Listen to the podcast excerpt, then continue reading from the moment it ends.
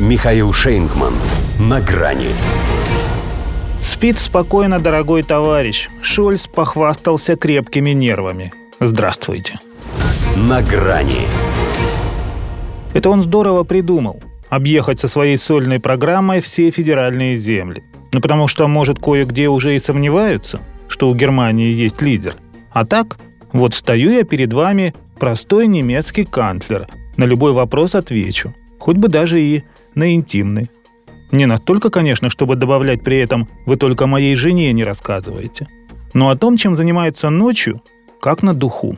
Хорошо ли ему спится с такими министрами? Спросили у него в Марбурге. Это земля Гессен. Не размышляет ли он по утрам, кто еще откроет ящик Пандоры? Нет. Несмотря на все сложные времена, в большинстве своем я сплю достаточно хорошо и с радостью смотрю на предстоящий день. Заставил Олаф Шольц вспомнить, признаком чего именно может быть и радость без причины. Впрочем, не стоит торопиться с выводами относительно его IQ.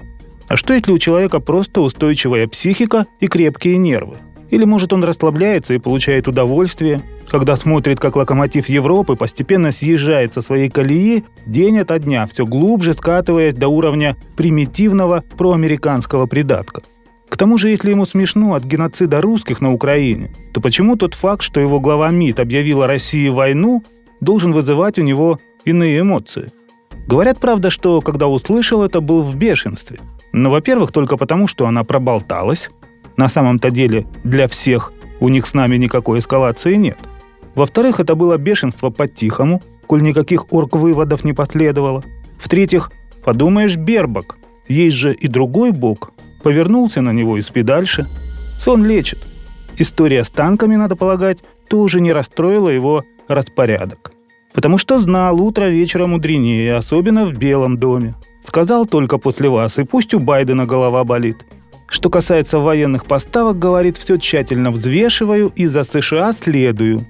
Правильнее было бы не взвешиваю, а на страну навешиваю то, что в США прикажут – все шаги, в рамках которых мы даем ВСУ оружие, артиллерию, БМП, ПВО, системы АРСТ, Патриот, танки, а теперь боевые танки, я всегда принимал сообща. И я четко говорю, что так и будет. Так себе, в общем, ответ на вопрос о том, можно ли надеяться, что хотя бы истребители туда не пошлют. Ибо есть у Олафа отмазка на все случаи жизни, ведь я ж, Зин, не пью один. Вовсе не потому, что слабохарактерный, а чтобы компанию поддержать и от коллектива не отбиваться. Да заради этого Шольц готов даже простить администрации Байдена безумный восторг от превращения Северного потока, как выразилась госдеповка Нуланд, в груду металла. Не буду, сказал, спекулировать на теме виновных. Точно. Что спекулировать, если можно прямо обвинить? Но зачем, если лучше на это закрыть глаза? И заснуть. А спит он пушкой не разбудишь. Другое дело, что можно проспать момент, когда из-за пушек уже и не уснешь. Ну, если только вечным сном. До свидания. На грани с Михаилом Шейнгманом.